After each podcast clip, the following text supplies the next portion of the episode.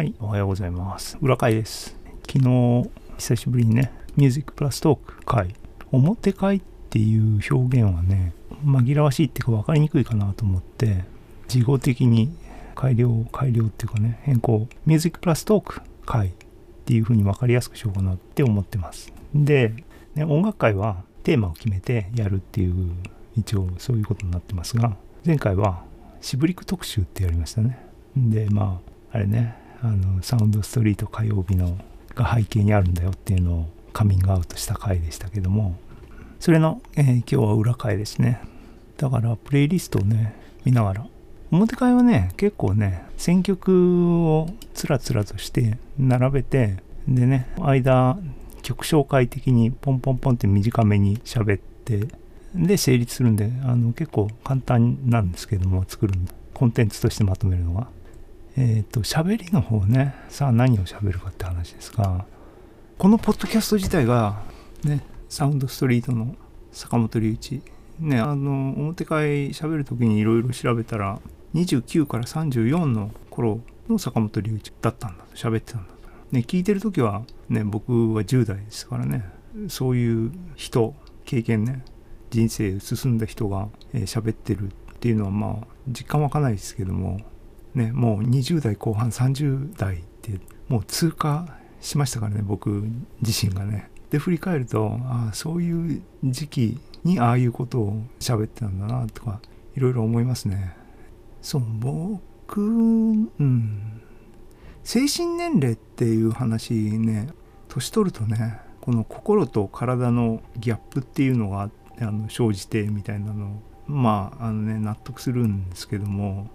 気持ちはねあの若い頃と何も変わんないよねと思ってね。子供の頃は大人っていうのは大人だって思ってたけど実際大人になったら何も子供の頃となんかね大人になるっていうことはなんかそうね人人それぞれだと思うんですけども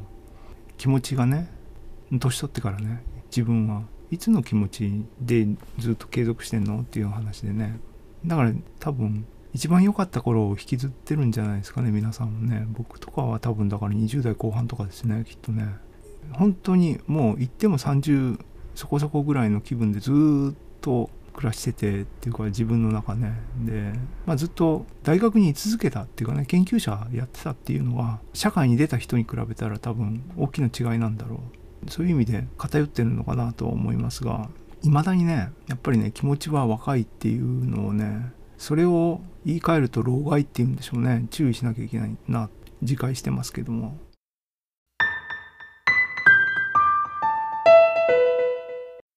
そう坂本龍一のサウンドストリートのあの人の初 DJ だよねだってね。そう。結局は素人芸なんですけども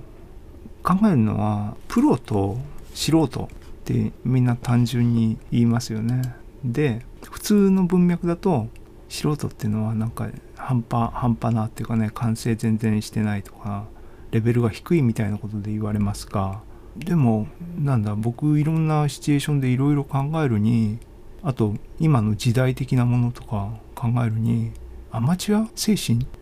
アマチュア精神っていうのをプロは持ってないっていうそういう逆の認識ですね。だからプロの仕事っていうのはつまんなくなってるんだみたいなね。形式にこだわるっていうかねプロとしての形式みたいなね。で形式にこだわるっていうののみっともなさは岡本太郎を皆さん呼んでください。八の字芸術とか言ってるやつですね。うんそう思いますね。っていうのをまあ同人誌書いた時にね自分の中で大きくね明確に意識化されましたね自分でやってみてね。なんか生き生きしたものを感じられるか感じられないかっていう基準で物事を見てるとお仕事としてやってるものからはあまり感じられなくて好きでやってるものから感じられるよねと。でお仕事としてやってるものがプロでね好きでやってるものっていうのはアマっていうアマチュアっていうふうにカテゴライズされるものじゃんっていうことですね。はい。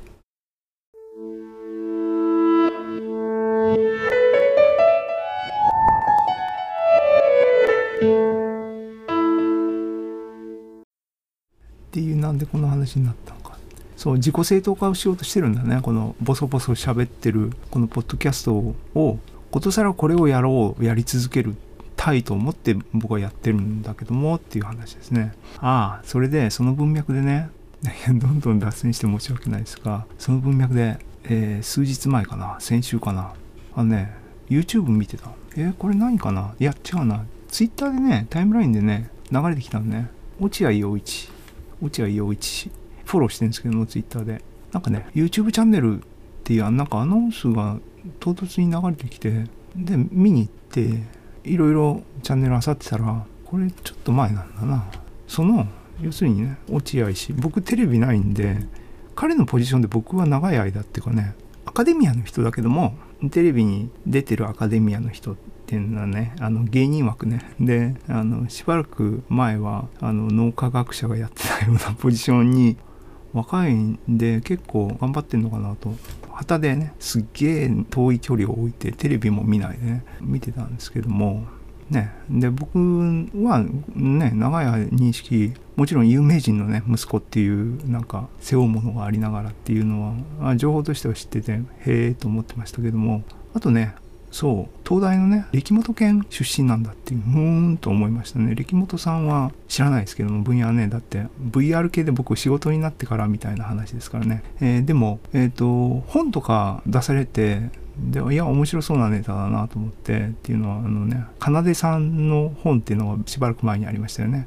あれとは似たような感じなのかなと思って買ってあきちんと読み深めてないですけどもでも彼の経歴を見てたらねあのもう僕完璧に親近感なんですけどもエドモントンね U of A University of Alberta にいらっしゃったということでああってねあのもうもう個人的にはすごいもう親近感高まってるっていう。んでそこの学生さんだったっていう知識はあったんだけどもそれだけでね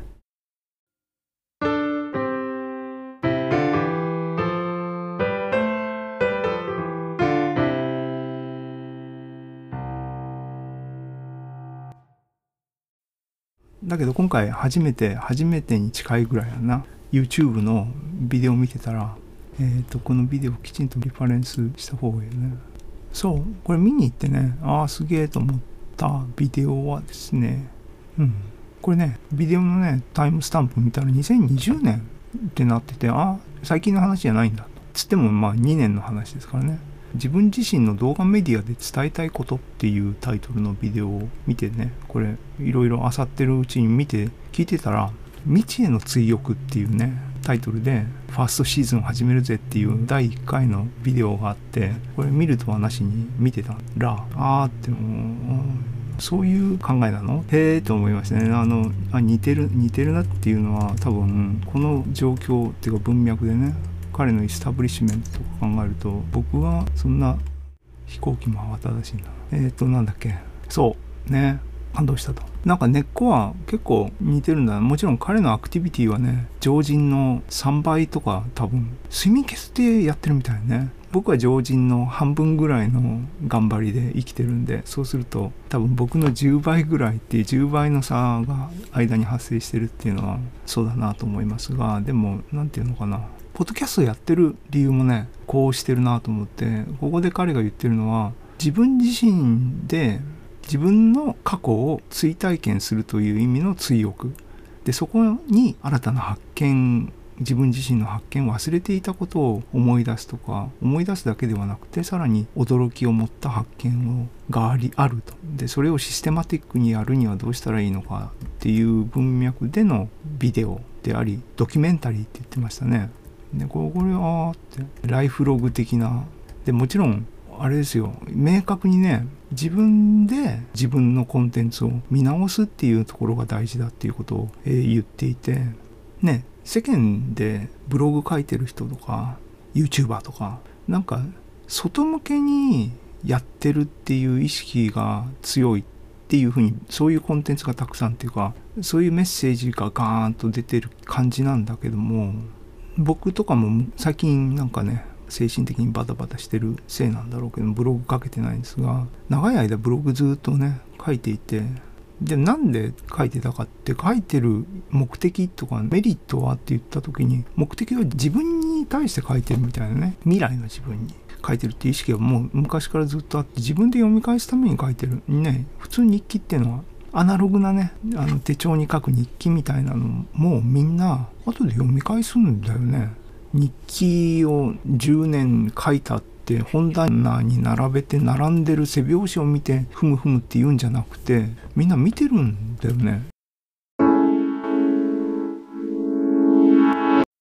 でインターネット時代でブログって言ったらみんなが見えるところに置きますけどもそれをもちろん自己顕示欲としてやってる人もいるしそれがマジョリティなのかもしれないけどもね僕今50代になってますけどもでブログみたいなのは下手すると20代ぐらいからでも後半かな書いてますが思うとねネットに上げるっていうことは顕示欲っていうものではなくてもちろんその当時からねみんなに読ませたいと思って書いてる意識はもちろん少しは多分ね10%ぐらいあったのかもしれないけども振り返るとねネットに上げてるっていうことの意味は永続化ですねデータの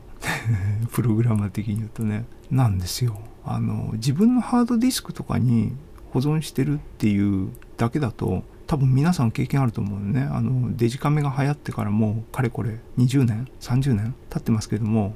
ね昔のデジタル写真データって皆さんきちんと見れる状態に保存されてるって言って大体ねハードディスクは飛びますからね。飛ぶとデータが全部いっちゃうってんでみんなあのねレイドとかしてんのかな。そこにかけるコスト大変ですよね。でいや写真はねさすがに僕はねあの抵抗ありましたけどもつまりねクラウドに上げるっていうのはね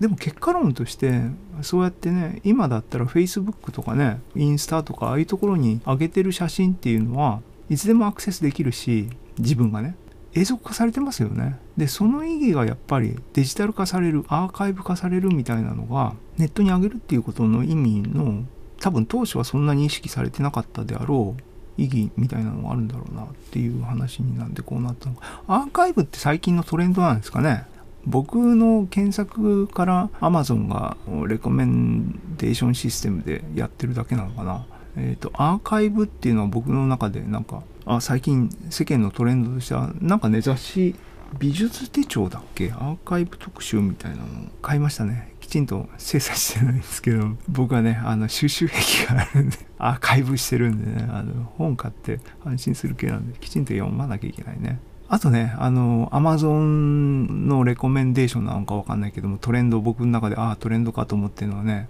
アナキズムね。ああ、つながりだね。アーカイブとアナキズムが多分今のトレンド来てんだなと。ね、みんな、やっぱりね、上の人たちに頼ってたら世の中良くならんっていうのを思い始めたのかなって僕は勝手に思ってますが。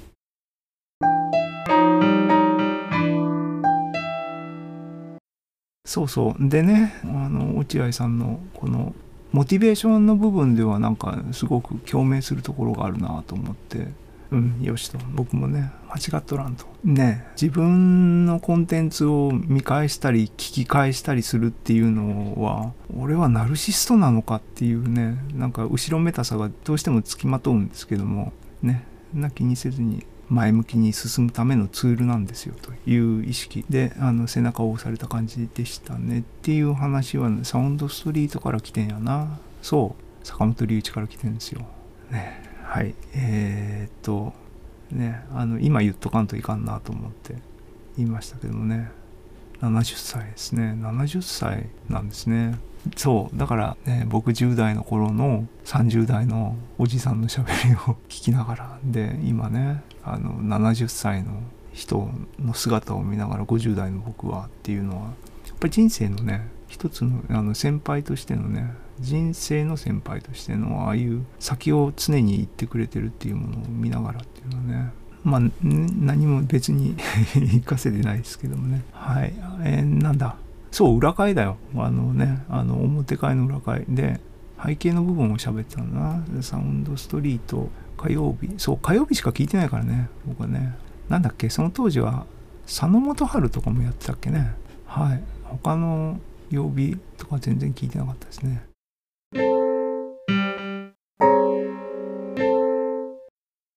いう話はよくて、えー、そう渋陸特集の裏会なんであの前振りの話ばかり長くしてもしょうがないよね。曲に行きますけども。そう。サウンドストリートね、火曜日で、第1回目っていうのをね、表でも言いましたけども、アーカイブしてる方がいらして、音源もね、そう、今までね、ネットでね、時々調べたらね、喋り部分だけ切り出して、まあ、あの、権利の関係でね、喋り部分だけ切り出してみたいなのを時々なんか上がってるのを見たりしたことありましたけども、先日聞いたのを確認、ググってね、見つけて聞いたのは、全部曲込みで、その方はノスタルジーにより浸れますよねっていうことですけども、そういえばっていうんでね、そう、いや、何が言いたかって、あの、線のナイフかけましたけども、えー、線のナイフがしばらく、あれだったね、あの、オープニングだったんですね。BGM 版のね。そう、線のナイフかけましたけども、これ YMO の BGM に入ってるやつですけども、この曲はオリジナルは坂本龍一のデビューアルバムの線のナイフに入ってましたね。で、多分ね、気になって買ったんだな。そう、あのね、いつ買ったのかによるよね。僕多分買ってて、それ、もしかしたら LP かなその LP どこ行ったって話だね。欲しいな。実家に眠ってるやつを多分全部持ってきてるんで、今手元にないってことは、まあいいや。えっ、ー、とね、そう。オリジナルも聞きましたけど、この BGM の方、YMO 版の方が好きですね。線のナイフね。表の方ではね、線のナイフをフィーチャーしましたが、1回目のね、あの放送を聞いてて、おおと思ったのは、ちょうどね、ビーツユニットっていう何枚目のアルバムなんでしょうね、彼の。彼のソロアルバムを録音終わって帰ってきてみたいなことを言ってましたよね。で、Thatness and Thereness っていう曲をかけてたんだけども、これはいいいい曲だなってね、あの、思いましたね。なんで、プレイリスト版のね、おまけの方にはこれ入れましたんで、お聴きください。でね、そう、坂本龍一でね、なんか他になんかかけるべき、今このタイミングでかける渋陸、渋陸なのかなかけるべきっていうのを思って、言及っていうかね、あの結局このおまけにね、もう一曲坂本龍一入れたんですけども、センメリ、ね、センメリ、戦場のメリークリスマスは、あの坂本龍一が音楽やってるけども、まあどれも悪くないしあれが映画音楽作曲家の彼のポジション一つ固めたあれだと思うんですけどもデビッド・ボーイのね弟とのやり取りで使われてた「Ride Ride Ride」っていう曲ね。それも映画で使われてたバージョン。あれが僕は一番こう頭に残ってるんですね。あれも坂本龍一作曲なんですかね。一応ね、あれの曲もプレイリスト版の方には入れておきました。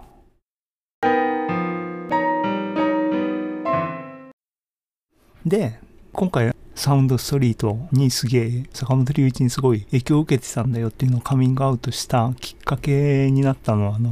高橋幸宏のねお誕生日ツイッターのタイムラインでねお誕生日の関係でいや高橋幸宏元気にやってますっていうの出てきてああと思ったっていうのがあってね。で高橋幸宏も一曲なんかピックアップしたいなと思って改めてね昔聞いたことがあるやつアルバム聴いてたんだけどなんか記憶の中の演奏と実際にこう久しぶりにねあの YouTube で検索してえっ、ー、となんだっけ Neuromantic だっけ？あの辺のアルバムは聞いたことがあってで頭に残ってるやつとか聞き直したんだけど濃いね 歌ね僕歌物やっぱりちょっとインストの方が好きなんでね。高橋幸宏、ライディーンは高橋幸宏なんだよね。うん。あれはいい曲ですよね。あの、流行りすぎてみんな耳たこになってもっていう感じだろうけども、あれ純粋にいい曲だなと思いますけども、高橋幸宏から一曲かけたいなと思って、で、これね、多分ね、サウンドストリートのどっかで坂本龍一がかけたんで記憶があると思うんですけども、バード・バカラックの April Fools っていう曲のカバーを高橋幸宏がやってるやつがあって、あのこれまあ渋いんでね、渋りくのおまけの方に入れときました。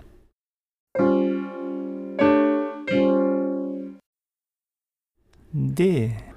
そうそう、あの、表の方で言及しましたが、その、サウンドストリートの初っ端のやつっていうのをたまたま見つけて聞いてっていうんで、カーティス・メイ・フィールドの曲を紹介してたんね。坂本龍一がね。でいやその表でも言いました。僕別にあのロックンロールとかそういうあの音楽に増資が深いタイプの人間ではないんで全然カチスメイフィールドって言われてあーとか言えないんだけども音楽的にはね。でも表で言ったようにカチスメイフィールドなんか名前ねなんか記憶にヒットしてで思い出してジョン・スコだと。ジョン・スコのね最近目のバンドのウーパージャムバンドね。の演奏アルバムの一番多分新しい3枚出てんのかな。一番新しいやつでカーティス・ニューっていうやつ。あれねアルバムの中でもねいい曲ですよね。紹介しました。でそうなんかねジョン・スコはジョン・スコってよくわかんないですよね。よくわかんないっていうのは好きなんですけどね僕ね結構。アウトの達人みたいなねなんか言われ方をしてますよね。で結構チャレンジングな演奏なのかなっていうふうにね思ったりしますけどもね。あれはあれですかね。マイルス・デビスにからの影響なんですかね。ああいうチャレンジ精神みたいなのねよくわかんないですけども。でウーバージャムあのおまけの方でねウーバージャムのえっ、ー、とアップオールナイトっていうこれ多分2枚目のやつかな。僕結構この編成好きなんでえー、ウーバージャムの初っ端は多分 CD 持ってないけども、このアップオールナイトと Do は CD 持ってんですね。で、 Up All Night、Up All Night ね、僕ね、あの、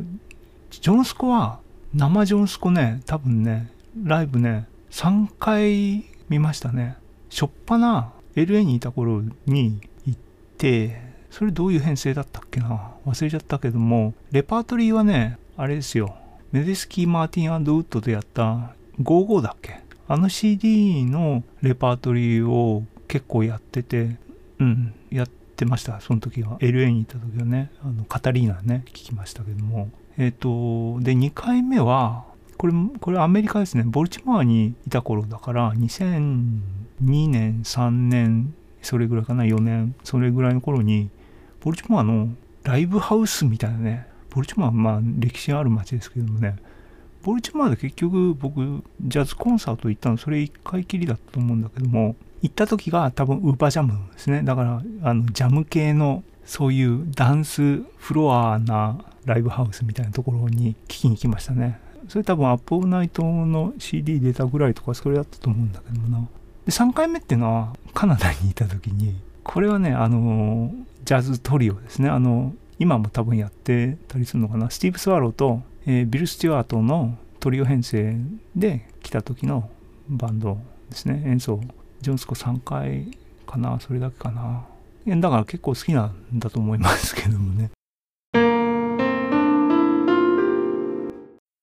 で、えっ、ー、と、おまけの方にはね、あの、アップオールナイトから What you see is what you get っていうの曲が、僕ね、だから言ってるように、これカバーなんですけども、なんていうの、R&B 系なのかな。そっちのオリジナルとか全然知らないですけども、ジョンスコのこのアルバムの中のこう並びの中でこの曲はこれいい曲やなと思ってね。まあいい曲だからジョンスコもカバーしてるんですけども、それを入れときました。でね、アウト、僕ね、あの、そんなにテクニカルによくわかんないんだけども、ジョンスコのね、あの、節回しってやっぱ独特なのかなと思うのは、このね、やっぱアポールナイトのアルバムの中に、えー、これは読めないな。ティックハットタリー。これ聞いてもらったらわかりますけども、なんだろうね、アフリカ系なんですかね。よくわかんないですけども、語りなのか、ラップなのか、歌いなのか、よくわかんない録音ね。僕の脳内ではおじさんなんですけども、なんか歌ってるサンプリングの声から始まってでジョン・スコーがギターメロディーをそこにかぶせるんだけどそのねラップなのか歌なのかっていう音程がよくわかんない感じの声をワンフレーズ流した後に多分それを受けてジョン・スコがメロディーを奏でるっていうこの音程感がねあの語りっていうかあの音あの声を聞いた後にこういうふうにあのメロディーを弾くのっていうすげえな。よくわかんない。ハモってるっていうセンスで弾いてるのかどうなのかね。あとねなんかうろ覚えで喋りますがこれまだきちんと調べてないんで、見つけたらまた後でおまけ、プレイリスト版に入れときますが、ジョンスコのね、この、こう、アウト感なのかな。わかんないですけども、それが記憶にあるのが、レコード会社、バーブかな。バーブのレコード会社の何周年記念かっていうコンサートで、えっ、ー、と、そうそうたるジャズミュージシャンがタキシード着てね、ステージでコンサートをやったっていうのがあって、そのタキシード姿ですげえ印象あるのは、パッド目線にまでタキシードを着せられてたコンサートっていうのをなんか映像的に妙に記憶にあるんですが、その中で、ウェイン・ショーターの曲かなんかだったんだな。それをみんなで合奏してアンサンブルしてるんだけども、テーマをね、本セクションとかいっぱい並んでるところでテーマ一通りやった後に、初っ端のソロがジョン・スコなんだけども、いきなり、えっていう、こう、あの曲のソロは、え、そう来るのみたいな、あれね、全然脈絡が僕には分かんなかったけど、かっこいいみたいなのがあって、これがジョン・スコかと思った記憶があるんですけども、それ後で調べて、もし見つけたら、えっ、ー、と、おまけに入れときますね。っていうサウンドストリートからジョン・スコに行って広がったっていう選曲の話でした。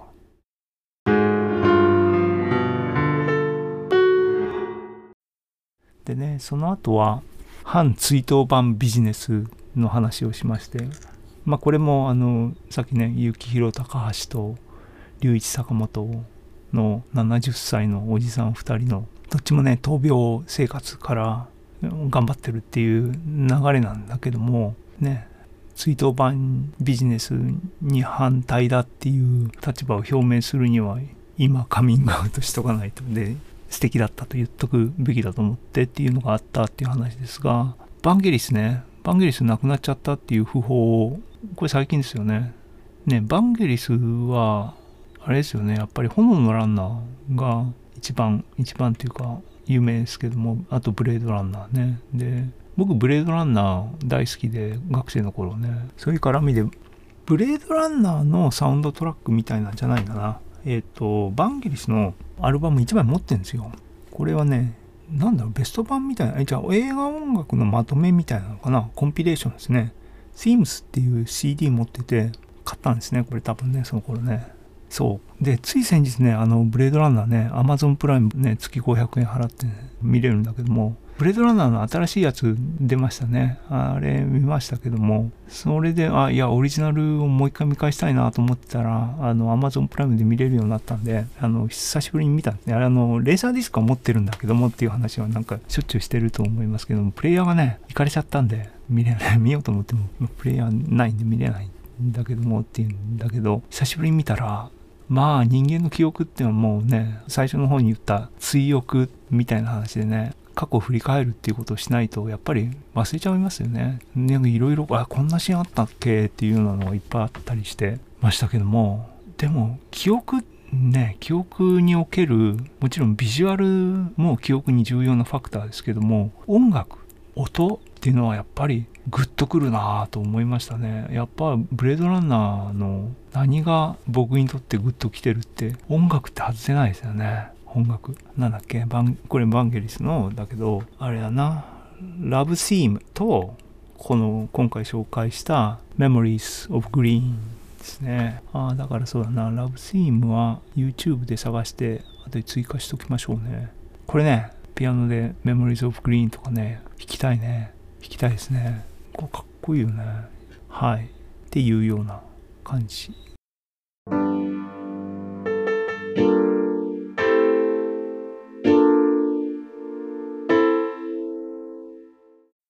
で、4曲目に紹介したのが、ジョシュ・ラウス。これ何唐突なっていう感じですけども、表でも言ったように、ジョシュ・ラウスはね、どういう人か僕は把握してない。ジョシュ・ラウス、今ね、見ましょうね。ジョシュ・ラウスさんはですね、ジャンルはフォーク、インディーポップ、オルタナティブ系なんですね。で、今回紹介したやつは、Love Vibration って言って、1972、1972、なんで1972なんだろう。あ、ジョッシュ・ラウスは1972生まれなんですね。2003年のアルバムだ。この中のね、Love Vibration。これ純粋に僕好きなんですけども、曲も、だけどなんで記憶に残ってるかっていうとミュージックビデオですよね。だから2003年っつったらやっぱもうあれだなボルチモアにいた頃だな。ボルチモアにいた頃ねでかいアパートにアパートっていうかな高層マンションっていうんじゃないんだけども住んでて何階建てあそこ？10階ぐらいあったかな。あのねホームとキャンパスの向かいですけどもジョンズ・ホプキンスのね。でかくてで入った時にてかね集合住宅あるあるだと思うんですけどもケーブルテレビの配線っていうか配電っていうかは裏でね多分ねコントロールボックスかなんかあるんですねきっとね。古いビルなんで。でね契約とかしてなかったんですけどもケーブルがね繋いだらね見えた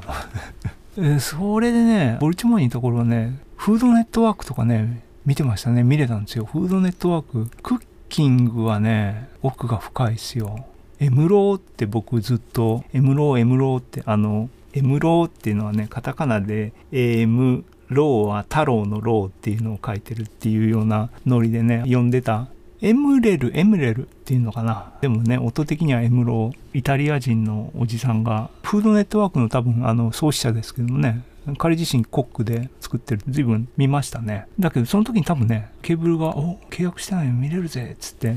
見てたらね多分 MTV も見れたんでしょうね。このジョシュ・ラウスの「ラブ・バイブレーション」の何が引っかかったってこのミュージックビデオですよ。Oh, you must be the karaoke guy って言ってね、あの受付のお姉ちゃんがね、招待してって会社の慰労会みたいなのに、このね、ジョシュ・ラウスバンドがカラオケガイとしてパーティーを盛り上げる役になってるっていうシチュエーションっていうミニドラマ的なね、ミュージックビデオなんですけども、ラブバイブレーションを広げようっていうね、ねなんか僕好きでしたね。はい。ミュージックビデオの方をね、見っけたんで、そっちをプレイリスト版では上げときました。なので僕は何を言ってるかっていうのはそっち見ていただければわかると思います。はい。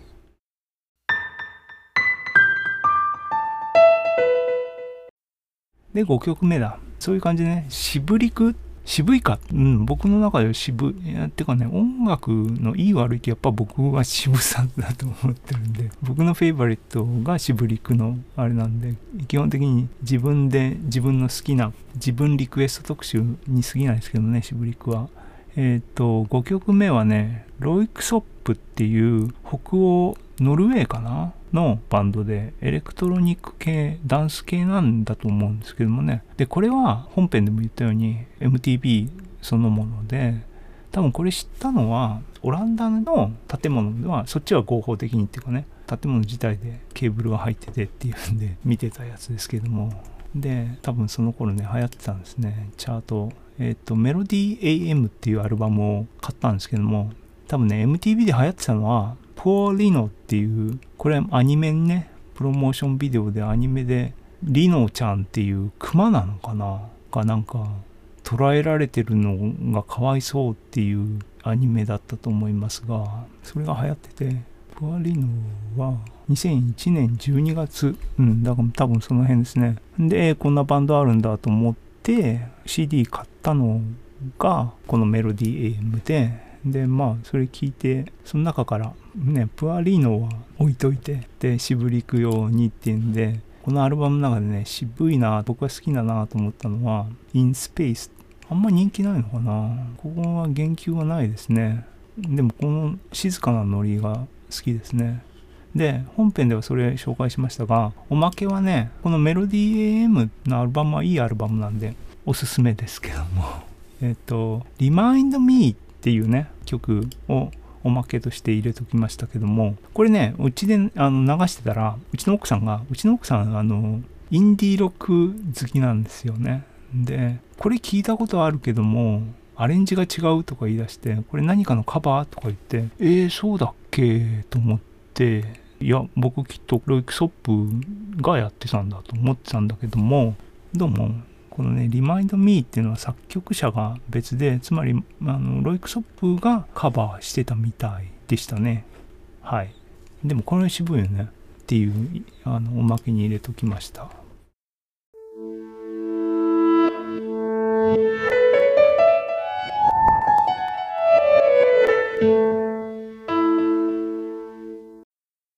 はい。ね、脈絡ないんだけども、えー、6曲目がシネマティックオーケストラ。シネマティックオーケストラはね語れるものは僕何もないね。やっぱりねあの YouTube でいろいろ新しい出会いっていう音楽の出会いみたいなのをやることのメリットデメリットあると思うんだけどもデメリットはアーティストの背景とかを解説してくれる人がですねピーター・バラカンとかいないんで。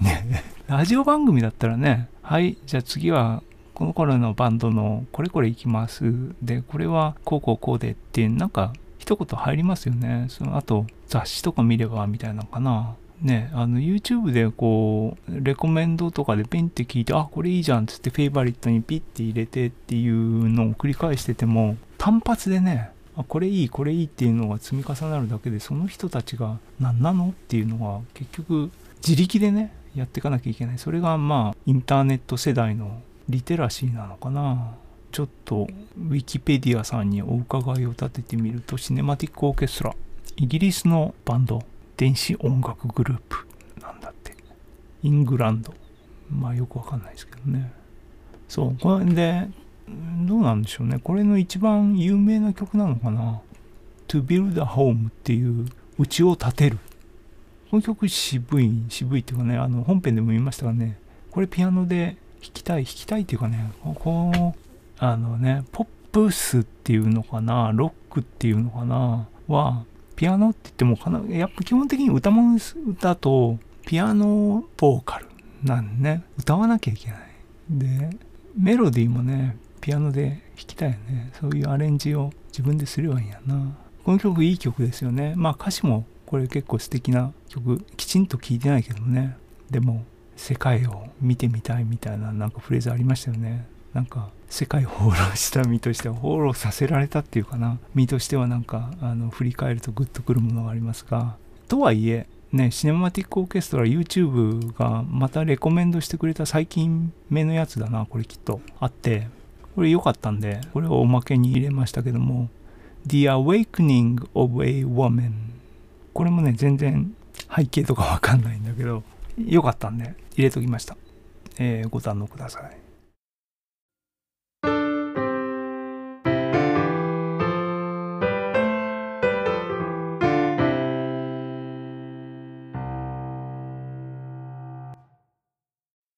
で、一回ちょっとあれだな、また休憩しようかな。ああ、ここまでいっちゃおう。7曲目次にね、入れたのが、なぜっていうね、マドンナ入れましたけど、防具ね。多分ね、これね、あれですよ。ダンス系のやつで、なんだっけ、あれ。別なプレイリストだな。今回、曲数の関係でね、僕のフェイバリットリストの中にあったやつからピックアップしてた曲の中で、最終的に12曲、ね、10曲をめどに入れたなんですけども、落とされた曲があって、その曲、中の1曲、これ多分ね、その界隈ではすげえ有名な曲なんだと思うんだけど、これね、よくわかんないんで、紹介しますが、後で、まあ、あの、詳しい人とか情報を教えてもらってね、Strings of Life っていうね、これディスコ系なの？よくわかんないですけども、こう妙にね、キーボードがよれてるとかね、あと、シンセのブラスセクションのファンっていうやつとかね、いいんですけども、多分走りっていうか、なんでしょうけども、思ったらね、改めて、あの、マドンナの防具とか聞いたらね、ブラスのファンっていうのが入ってたりとかね、なんか影響あるんですかね。そういううんちくを知ってる人は、あの、コメントいただければ僕が喜びますっていうことですけども、あの、マドンナのこの防具ね、僕音楽として好きですね。ダンスパラパラっぽいやつは、まあね、あの やりたいって思わないな。チキチキバンバンぐらいでいいという CG でね。まあいいや。はい。えっ、ー、と、マドンナ防具でした。えー、ね、多分、これぐらいメジャーな、渋りくに何入れる？これは入れないかなって思う選択肢の中でね、メジャー系の中で、ああ、入れるか入れないか、ボーダーラインだったのが、ジャミロカイのね、バーチャルインサニティね、と、このマドンナの防具。で、ね、あの、ジャミロカイはあっちの方が多分有名かなと思って、むしろマドンナを今回、渋りくに入れましたけどね。はい。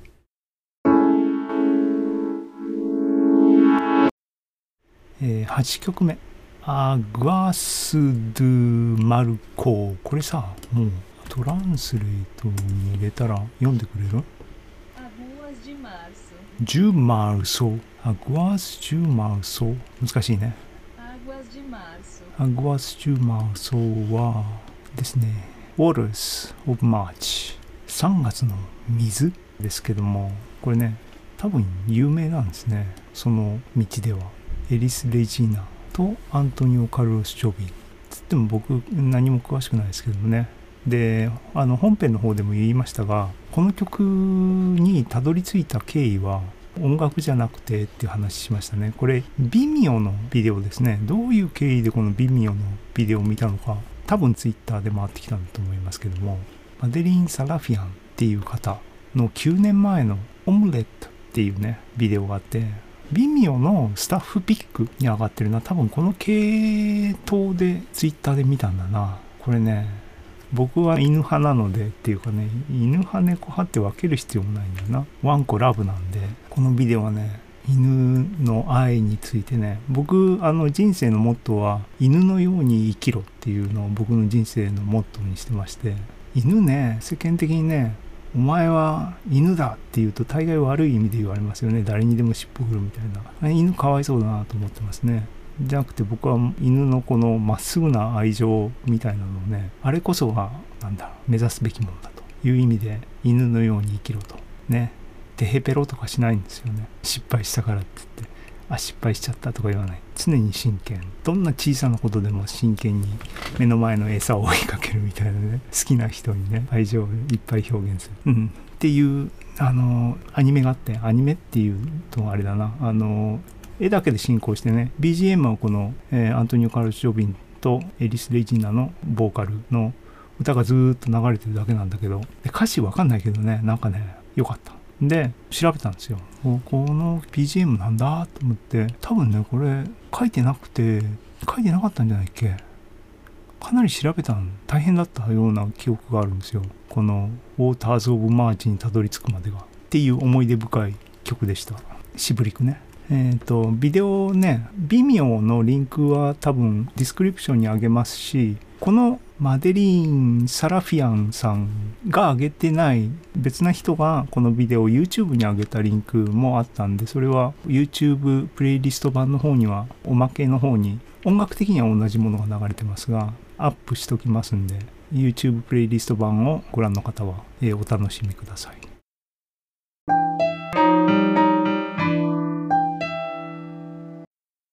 で9曲目はエグベルト・ジスモンチ。ね。でジスモンチは曲がねこの曲しか知らないんですよ。でこのねこれも何て読むのかきちんと調べてみよう。えなんだっけね。パルハッコ C のチョロはあれなんて読むんですかね。ブラジルの人なんで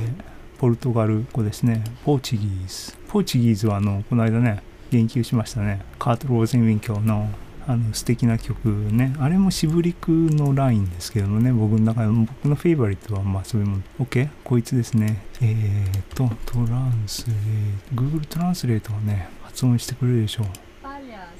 パリアソ。パリアソでした。えー、ピエロ。クラウンですね英語ね。はい。でこれねピアノ弾いてるんですけどもエグベルト・ジスモンチ。これかっこいいなと思ってググってねどっか楽譜ないかと思ってググってなんかこのアルバムの LP のジャケかなんかに譜面があったのかな。なんかスクショなんか見つけてダウンロードってかスクショ撮ったものが多分、えーどっかにあるはずなんだけど手元にはないですがこれ弾けたらかっちょいいなと思ってますね。はい。パリアーソだったっけ？全然頭に残ってないね.パリアーソアクセントも大事なのかな。パリアーはい。ピエロ。でした。これいい曲ですよね。渋い。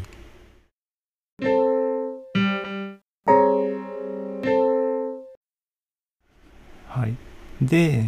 やっぱりねなんだかんだで渋りくって言って要するに自分がかっこいいなと思う渋いなと思った曲はピアノが結構入ってますね。ピアノで弾けそうなみたいなね。弾けないんだけど。弾けそうなみたいなのがやっぱり好きですねでこの10曲目もね全然これ本編で言ったようにシビル・トワイライトっていうバンドの Letters from the Sky ねここれかっこいいっすよね。シビル・トワイライトは南アフリカのバンドらしいですね。で、この曲は何で知ったのかって言ったら本編でもテレビドラマのね、挿入っていうか使われててなんだと思ってググって調べ見つけたっていうやつですけども、なんかね、見つけた先のなんか掲示板、レディットかなんかね、あの見に行ったら僕が聞いてうってなったのはあのこれ好きなドラマねアメリカのねザ・メンタリストサイモン・ベイカーがやってるやつパトリック・ジェーンね。あれのねもうレッド・ジョーンとの対決が終わって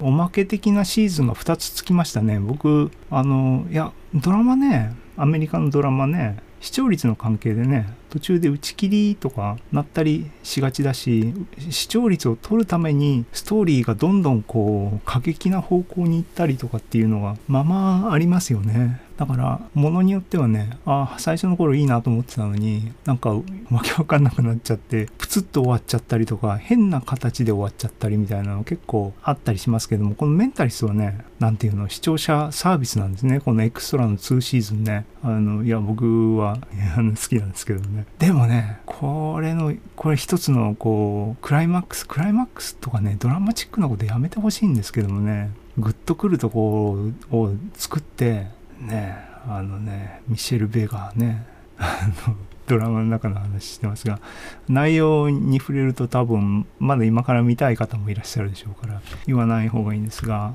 そこでね使われてたんですよ。気持ちが高まってるところの BGM で。でそれでこういうバンドのこういう曲かっていうのを調べてでその調べる過程でねレディットかなんか掲示板行ったらちゃうなえっ、ー、とこの YouTube のこのビデオのコメント欄見てたらね、やっぱりメンタリストで来ましたみたいな人たちがガーッといる中でその前にもねなんか別なドラマでもやっぱり使われてたみたいでそっちのドラマから来ましたっていう人たちがまず一段それ時間的にはそっちの方が先でしばらくかそういうのがあって最近最近ってもねもうメンタリストいつ終わったんだ？ねメンタリストね。いいいいドラマだったよねこれね。続きっていうかねその後の展開もさらに見たかったですけどね。あのねサービスのサービスみたいになっちゃうんだけど2015年に終わってるから多分2015年かその前の年かなんかですねきっと。ファイナルシーズンかな。だからうん。でももう7年前とかになるの？ですね。これもピアノとボーカル。ドラム盛り上がってますけどもね。はい。でした。これねまあ耳で頑張って撮ればいいのかな。あの譜面欲しいな。誰かも知ってたら教えてください。ね。ピアノピアノ練習グループみたいなのなんかね音楽の趣味って結構人によってまちまちですからね。こういう系統の音楽が好きなピアノの人あの友達になりましょう。情報交換しましょう。えっ、ー、と11曲目。シブリク11曲目ですね。これは上でも言及した MTV シリーズですね。多分2000 1年とか2年とかその頃のやつだと思います。ロビー・ウィリアムスはどういう人なのかって僕よく分かってないんだけどもアイドル系の人だったの？それでももう思いっきり歌シンガーソングライター系の人？分かってないんだよね。でこの「ワン・ジャイアント・リープ」っていうのはアルバムかと思ったんだけどコンピレーションかなんかなのかな「My Culture」っていう曲を紹介しました。これねえっ、ー、とミュージックビデオがなんか印象に残っててこのラップの人ですね。あの調べたらマキシジャズっていう人があのね語りが入ってますねラップ。ラップって言っていいんだよね。あれはね言ってることはなんかいやその通りやなとディープですよね。今生きてる僕たちは連綿と要するに先祖が続いてるからこそ僕たち今ここにいるっていうんで考えてみれば当たり前のことなんだけどもみたいなことを言ってますね。だから僕たちが今「こんにちはやー」って出会ってる時はそういうファミリーツリーの2つが出会ってることになるっていうのすごいね当たり前だけども普段意識しないそういうみたいな感じのこと普段普段っていうか僕基本的には歌詞とかは適当適当にっていうかほとんど意識しないで聞いてるんで今のもつまんでるだけですけどねなんか耳に残った部分だけであそう言ってるっていう部分を言ってるんですけどでもいいっすよねこの曲ね。あの好きです。はい。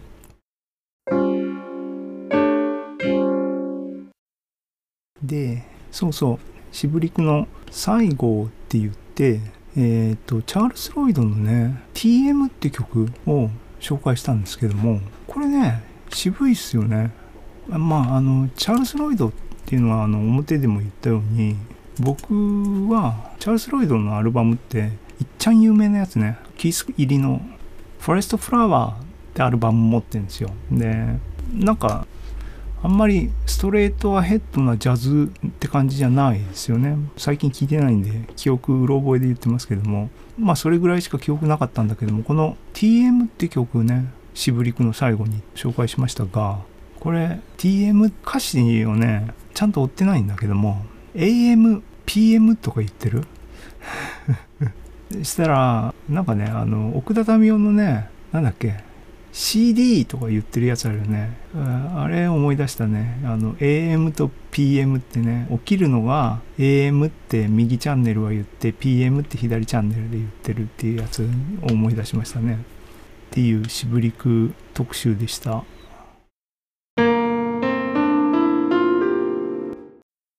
なんかね、あのー本編でも言ったように、さすがにね、Spotify のプレミアム会員の人は、このエピソードをフルに聞けるわけですけども、そうじゃない人は30秒バージョンになってしまって、全然楽しめない。そのために、あの、YouTube プレイリスト版っていうのを編纂してるわけですが、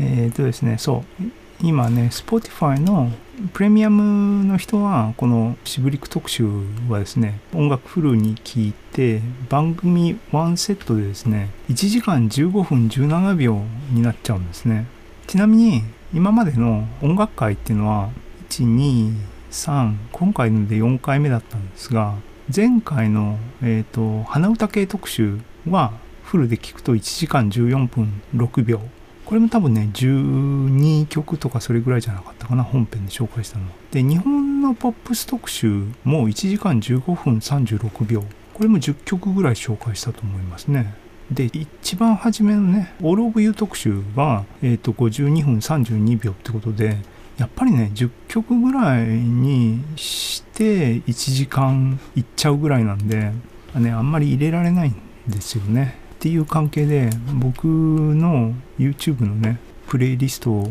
フェイバリットのプレイリストね。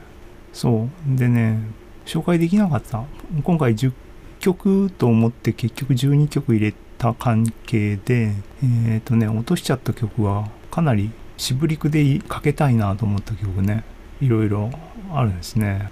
例えばとかってここで言ってもあれなんだけど紹介したかったのあるんでまたすぐにっていうのはね内容がかぶると作ってる方もねつまんなくなるんでしばらく置いて1ヶ月以上多分先になるかなと思いますがっ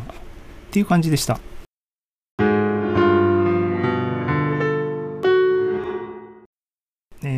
と裏会シブリック特集の裏会しゃべり版シブリック特集でした、えー皆さんのご感想をお待ちしておりますリクエストもお待ちしてますあと、おはがきも、おはがきっていうことで、ポッドキャストですからね、あの、メールとかコメントとかお待ちしております。っていうことで、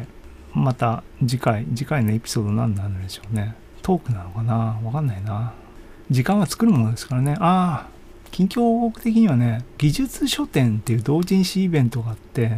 これ2年前から僕たち全景 AI フォーラムのね、サークルで参加してるんですが、そっちにね、新刊を出さんといかんなっていうのをここ2、3回、2回ぐらい僕個人的にはやるやる言ってすっぽかしてるのがあるんで、今回こそは形にしたいなと思ってるんですが、ね、あと3ヶ月しかないらしい。頑張るぞと。音楽と数理の本も、本を書いたのが2年前ですからね。技術書店。それあの今も売ってますので音楽と数理に興味ある方は是非お手に取っていただければと思います。はいはい。い取り留めはなくなりましたけども。ということで、えっ、と、裏返終了です。ピースンラブ。